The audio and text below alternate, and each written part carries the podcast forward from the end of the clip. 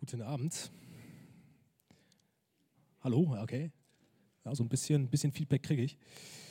Ja, erstmal schön, dass ihr alle wieder da seid. Also ich war leider nicht auf der Freizeit mit dabei, aber ich habe gehört, das soll eine sehr gesegnete Zeit gewesen sein, da äh, ja, auf Schloss Ascheberg. Und jetzt sind wir ja, wieder hier und wir schauen uns wieder den Hebräerbrief an. Und wir sind äh, im Kapitel 9 gelandet und schauen uns heute die Verse 1 bis 10 an. Und wir haben in den letzten Wochen immer wieder gehört, dass Jesus unser hoher Priester ist, welcher den wahren Zugang zu Gott bringt, dass er ein perfekter Mittler für uns ist, durch seinen Tod am Kreuz, dass er uns versteht in allen Bereichen unseres Lebens, dass er so durch sein Leid am Kreuz ein wahrer Mittler werden kann oder werden konnte für uns. Auch haben, haben wir hören dürfen, dass Jesus ein Mittler über einen neuen Bund ist. Es gab einen alten Bund, das war der Bund der Werke. Da haben uns Werke zu Gott gebracht, zu Gott geführt, indem wir seine Gebote gehalten haben oder halten sollten. Wir haben es leider nicht oder ja, die Menschen schaffen es nicht. Und jetzt ist dieser neue Bund da, wo auf Jesu Werk vertraut wird und dass, wenn man auf Jesu Werk vertraut und sein Leben darauf baut, dass Jesus ja, zu Gott bringt, zu Gott führt. Und nun kommt die Frage hoch, ähm, warum ist denn diese neue Ordnung, dieser neue Bund besser und warum ist Jesus denn ein besserer Mittler als die Priester im Alten Testament, die auf dem alten Bund basierten, diese Priester? Und der Schreiber des Briefes geht heute darauf ein und möchte uns zeigen, dass Jesus besser ist, indem er in den folgenden Versen Argumente bringt und auf den alttestamentlichen Gottesdienst eingeht und auf diesen ganzen Priesterdienst eingeht und erwähnt die Stiftshütte und ihre Einrichtung und das ganze Priestertum und ihre Aufgaben. Und lasst uns jetzt gemeinsam den Text lesen, Hebräer 9, 1 bis 10 und äh, ja, schauen, was uns der Text heute zu sagen hat. Also nochmal, Hebräer 9, 1 bis 10. Es hatte nun zwar auch der erste Bund gottesdienstliche Ordnung und ein Heiligtum, das von dieser Welt war. Denn es war ein Zelt aufgerichtet, das erste, in dem sich der Leuchter und der Tisch und die Schaubrote befanden. Dieses wird das Heilige genannt. Hinter dem zweiten Vorhang aber befand sich das Zelt, welches das Allerheiligste genannt wird. Zu diesem gehört ein goldenes Räucherfass und die Bundeslade überall mit Gold überzogen und in dieser war der goldene Krug mit dem Manna und der Stab Aarons, der gegrünt hatte, und die Tafeln des Bundes. Oben über ihr aber die Cherubim der Herrlichkeit, die den Sühnedecke überschatteten, worüber jetzt nicht im Einzelnen geredet werden soll. Da nun dies so eingerichtet ist, betreten zwar die Priester alle Zeit das erste Zelt zur Verrichtung des Gottesdienstes, in das zweite Zelt aber geht einmal im Jahr nur der hohe Priester, nicht ohne Blut, dass er für sich selbst und für die Verring Ver Verirrungen des Volkes darbringt. Damit zeigt der Heilige Geist deutlich, dass der Weg zum Heiligtum noch nicht offenbar gemacht ist, solange das erste Zelt Bestand hat.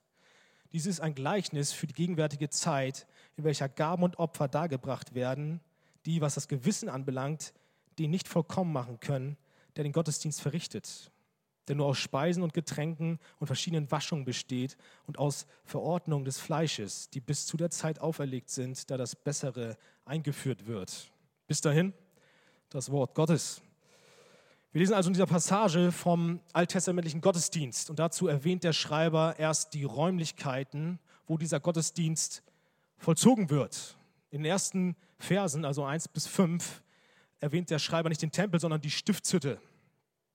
Er beschreibt die Aufmachung des Zeltes, die Einrichtung des Zeltes. Und Gott gab nach dem Bund oder nachdem er die zehn Gebote am Berg oder auf dem Berg Sinai Mose gab, gab er auch Mose den Auftrag, ihm eine Hütte zu bauen, ähm, damit er unter seinem Volk wohnen konnte oder wohnen kann. Und das war allein schon ein, ein starkes Symbol für das Volk, dass sie sagen konnten, Gott ist mit uns, Gott wohnt unter uns.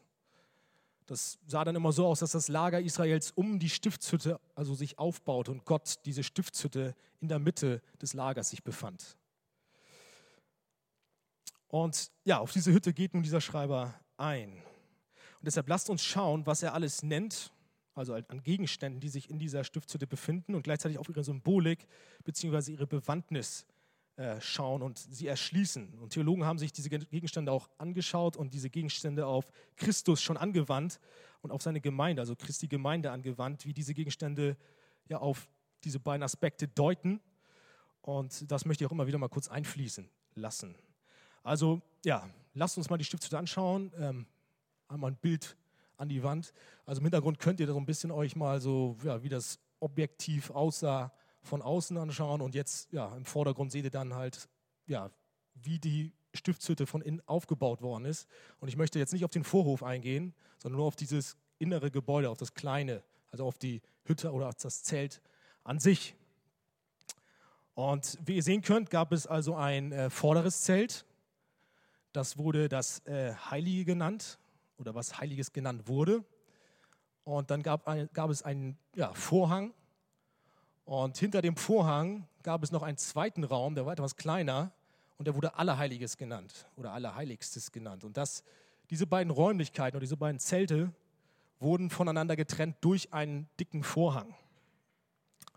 Und im Vers 2 nennt nun der Schreiber des Briefes ein paar Gegenstände, die ja, dort enthalten sind Nämlich da waren zum Beispiel ein äh, Leuchter vorhanden und dieser Leuchter diente als Lichtquelle im aller, also in, diesem ganzen, in der ganzen Stiftshütte, im Heiligtum. Und äh, dieser musste mit reinem Olivenöl dauerhaft befüllt sein. Und Theologen haben aus diesem Leuchter auch schon gemacht, dass, ja, dass die Gemeinde Christi symbolisieren sollte, ähm, welche durch Christus erleuchtet sind und welche selbst dann als Licht dieser Welt dienen sollen. Ähm, und das Öl war, ähm, was halt ja als Energiequelle dient und erleuchten soll erst einmal. Das äh, soll den Heiligen Geist laut dieser Theologen demonstrieren, welcher auch die, uns, unsere Herzen erleuchtet und uns Verständnis gibt für ähm, Christus, uns die Augen öffnet. Und gegenüber von diesem Leuchter befand sich ein Tisch, ähm, wo, wo Brot sich drauf befand. Und das waren zwölf äh, Laib Brot.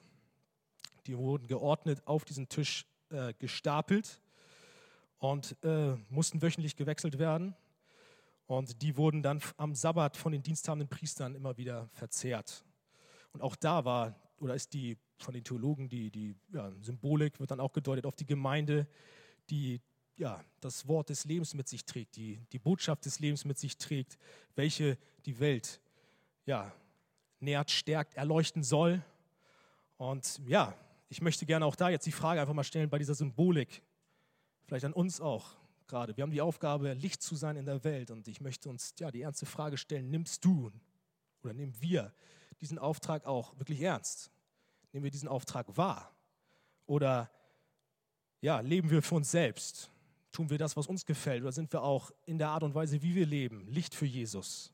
Sieht man, dass du Christ bist? Oder dreht sich alles eher um dich selbst. Du bist für dich selbst mal dein Christ und zu Hause ist alles happy clappy, auch hier ist alles super und du hebst die Hände, aber draußen, wenn du in der Welt unterwegs bist, dann sieht das ganz anders aus.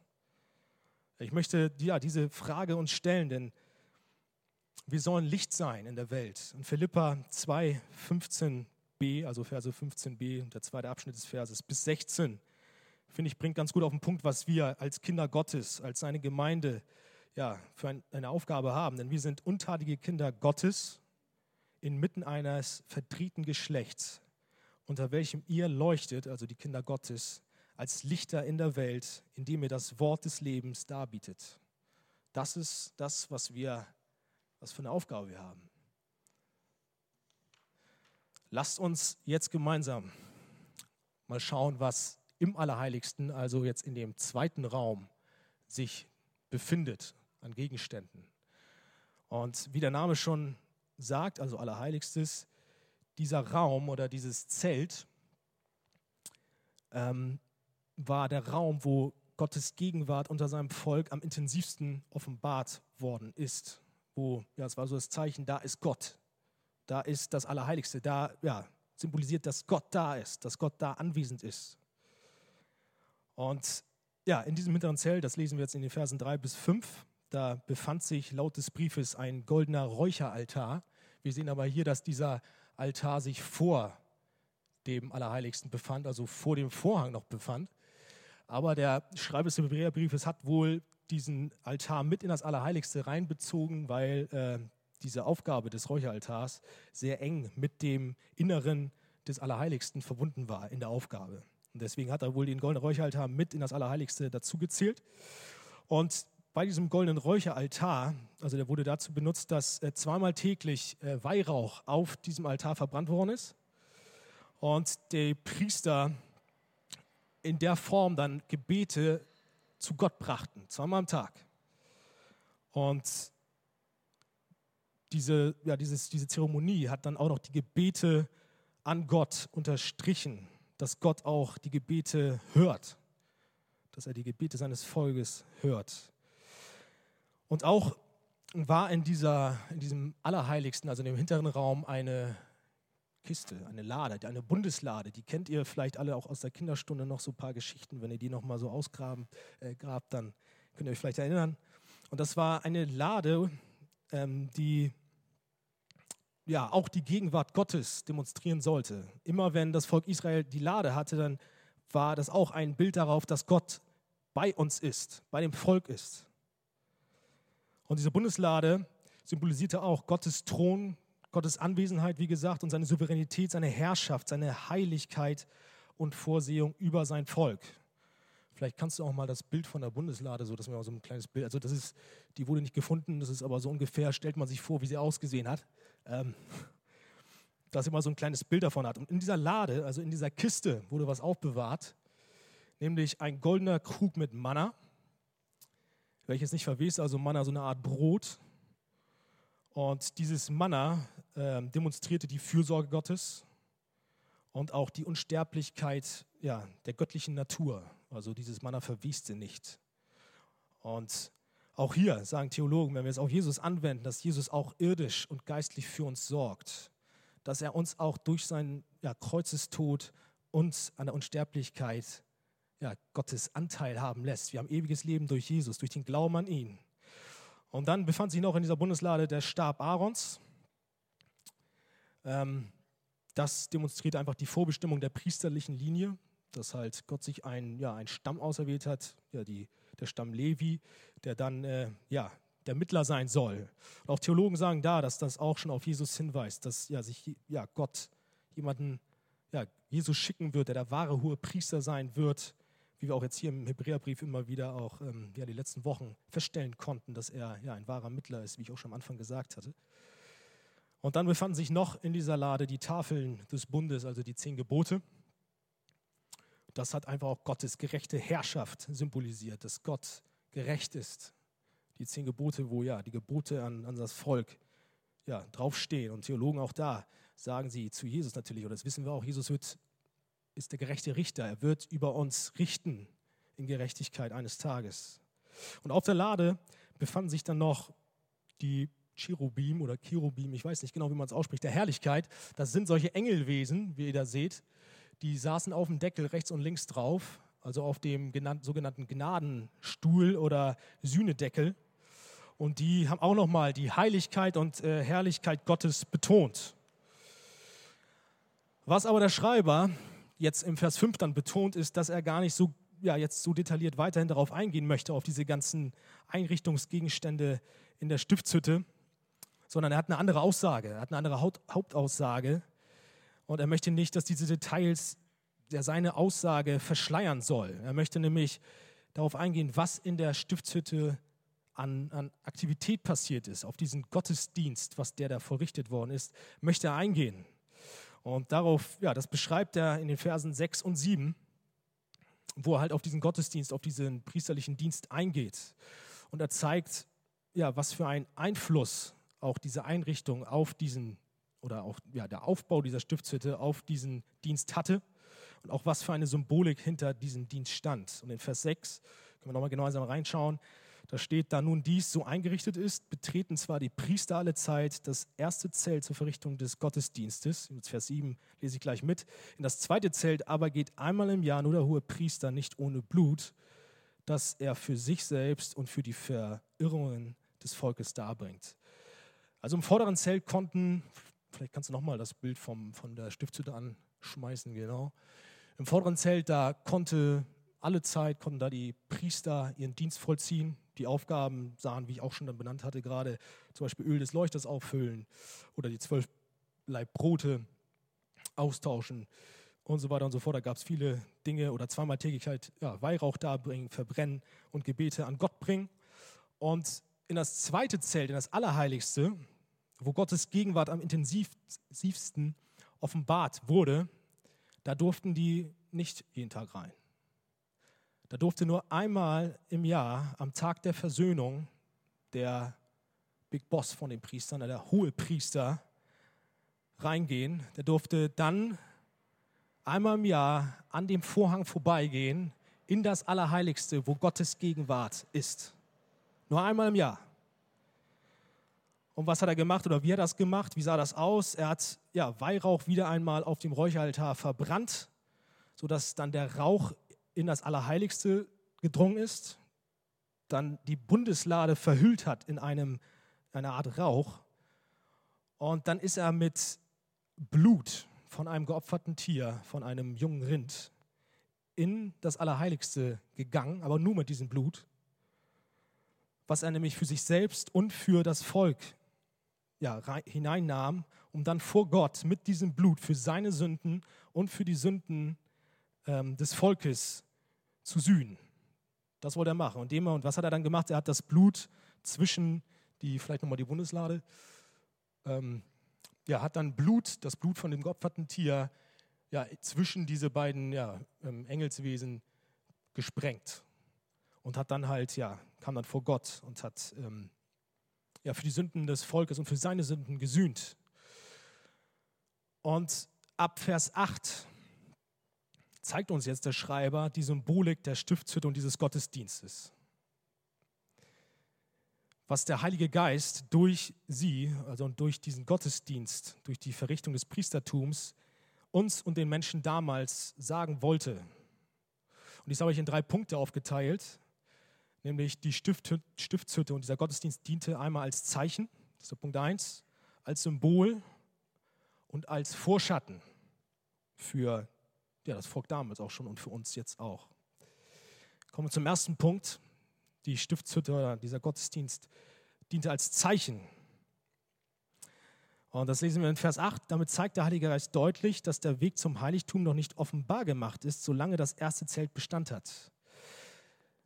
Da das erste Zelt noch besteht, also dieses, ja, das Heiligste, wo der Leuchter und dieser Tisch mit diesem Brot ja, zu finden ist und der Räucheraltar, solange das besteht und der Vorhang noch dazwischen ist, zwischen dem ersten Zelt und dem zweiten Zelt, also zwischen dem vorderen Bereich und dem hinteren Bereich, ist der Weg zum Allerheiligsten, also zum hinteren Bereich, versperrt. Das bedeutet, dass der Zugang zu Gott versperrt ist. Solange noch zwischen zwei Räumen unterschieden wird, ist der Weg zum Allerheiligsten, zu Gottes Gegenwart, ist nicht frei. Es zeigt eine klare Trennung von Gott und dem Menschen. Es zeigt, dass der Mensch aufgrund seiner Sünde nicht Teil an Gottes Herrlichkeit, an Gottes Heiligkeit haben kann.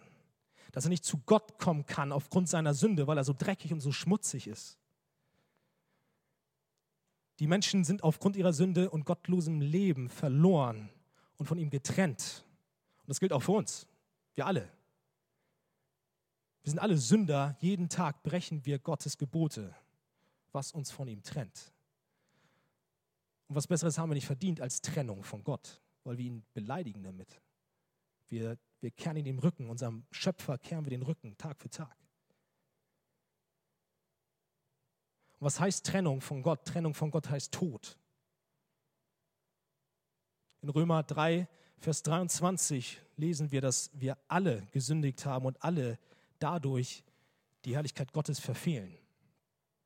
Oder in Jesaja 59, Vers 2, da steht, das finde ich, das passt perfekt auch zu diesem, ja, zu dieser Stiftshütte mit diesem Vorhang einfach. Diese Trennung wird halt super demonstriert. Also Jesaja 59, Vers 2, eure Sünden sind wie Scheidewänden geworden zwischen euch und eurem Gott. Eure Sünde ist eine Wand zwischen Gott und, und dir. Und in Römer 6, 23, ja, der berühmte Vers, denn der Lohn der Sünde ist der Tod. Was heißt Trennung? Tod. Und aufgrund dessen kommen wir jetzt zum Punkt 2, zum Symbol, was diese Stiftshütte, also der Gottesdienst auch ist, ein Symbol, nämlich, dass dir und mir und dem Volk Israel damals vergeben werden muss. Du musst gereinigt werden.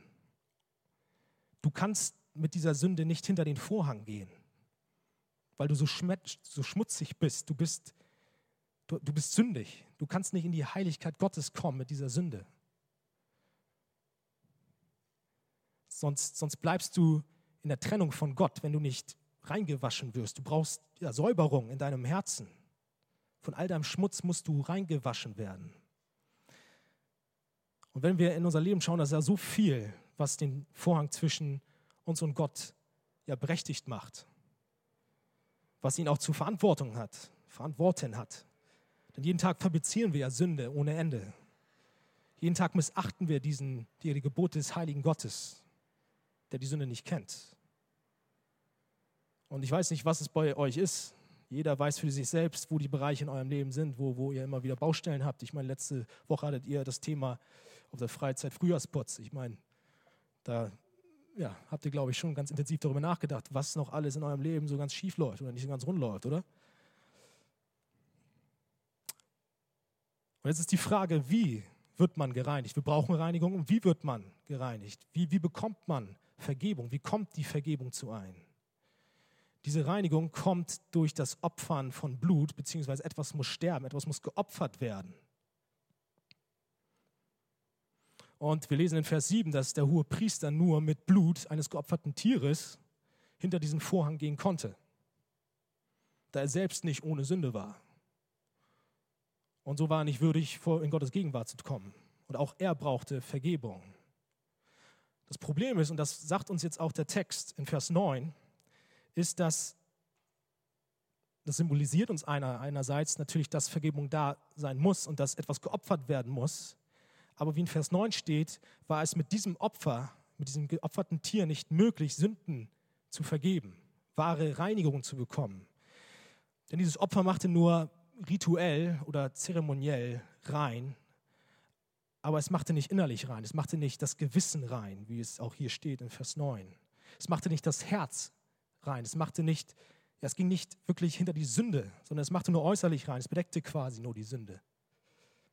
Um wahre Vergebung zu erfahren, muss etwas kommen, was nicht an Rituale gebunden ist, was unabhängig und größer ist als all dies.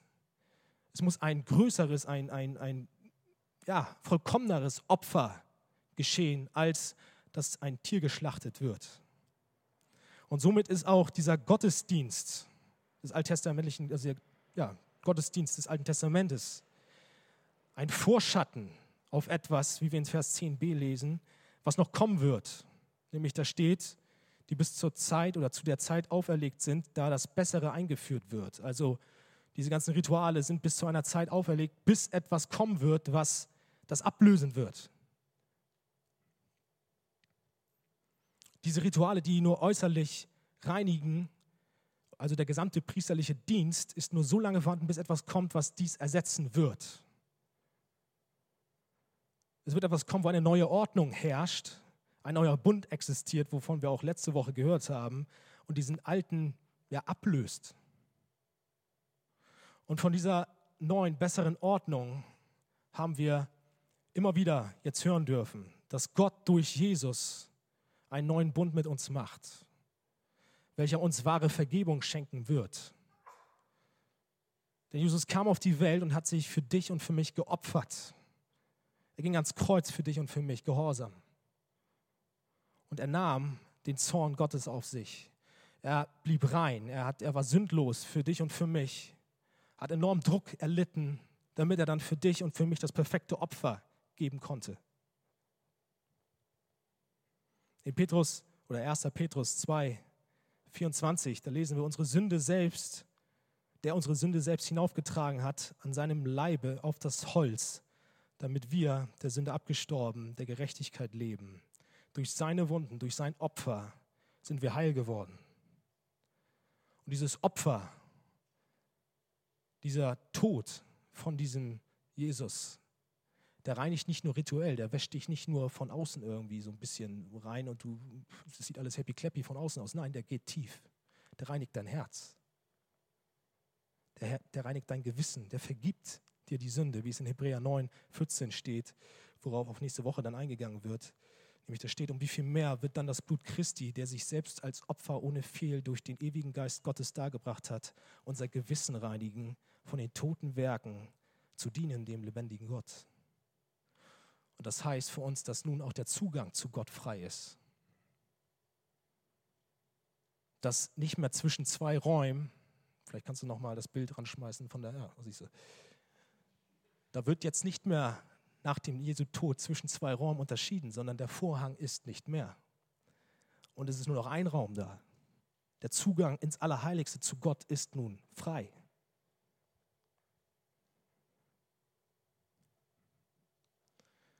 Und das lesen wir gerade auch in Matthäus 27, 50 und 51, wo Jesus am Kreuz stirbt, für dich und mich stirbt, sein Opfer ja vollkommen macht, indem er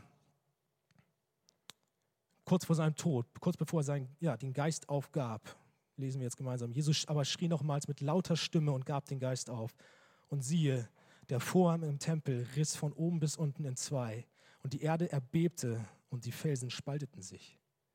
Der Vorhang ist nicht mehr, er ist frei. Der Zugang zu Gott ist frei.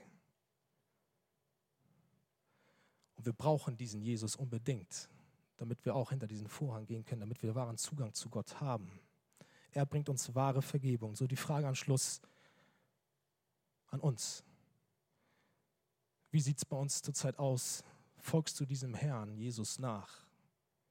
Vertraust du diesem Jesus, dass er dir wahren Zugang zu Gott geben kann? Oder hältst du dich auch gerade in der Zeit vielleicht an anderen Dingen fest in deinem Leben, welche dir vielleicht Sicherheit für den Moment geben?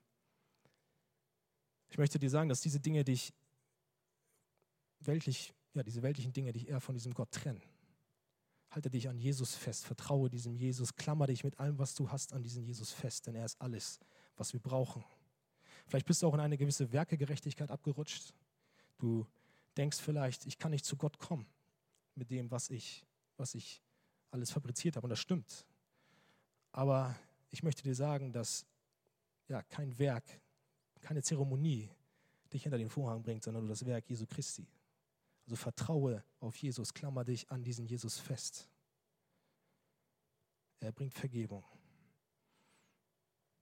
Sein Priestertum, sein Werk als Priester genügt. Deswegen werde auch wieder mutig, vielleicht in der Nachfolge, wenn du etwas müde geworden bist. Hör auf Jesus Stimme und lege heute, heute Abend vielleicht auch nochmal erneut neu alles ab oder zum ersten Mal bei ihm. Denn er sagt selbst, und das ist immer wieder schön zu hören in Johannes 14, Vers 6. Ich bin der Weg, die Wahrheit und das Leben. Niemand kommt zum Vater als du, nur durch mich. Nur er gibt Zugang zum, zum Vater, ins Allerheiligste. Erneuere vielleicht heute Abend auch die Beziehung zu diesem Jesus. Er ist der Weg, er bringt uns ans Ziel. Amen. Lass uns beten und das Lobpreisteam kann nach vorne kommen. Jesus, wir danken dir, dass du unser hoher Priester bist, dass du ein perfekter Mittler bist, dass du alles auf dich genommen hast, damit wir Zugang zu Gott haben. Wir danken dir, dass der Vorhang zerrissen ist, dass wir wahren Zugang auch zum Gott haben können und dass du Vergebung schenkst, Jesus. Ich danke dir, dass du unser Erlöser bist und ich bitte dich einfach, dass wir heute erneut unser Leben dir geben, dass wir erneut Mut schöpfen, dir nachzufolgen, dass wir uns festklammern an dir, denn du bist unser Alles, du bist der Weg, die Wahrheit und das Leben. Wir danken dir dafür. Und ich bitte dich einfach, segne den ja, Lobpreis, die Zeit. Amen.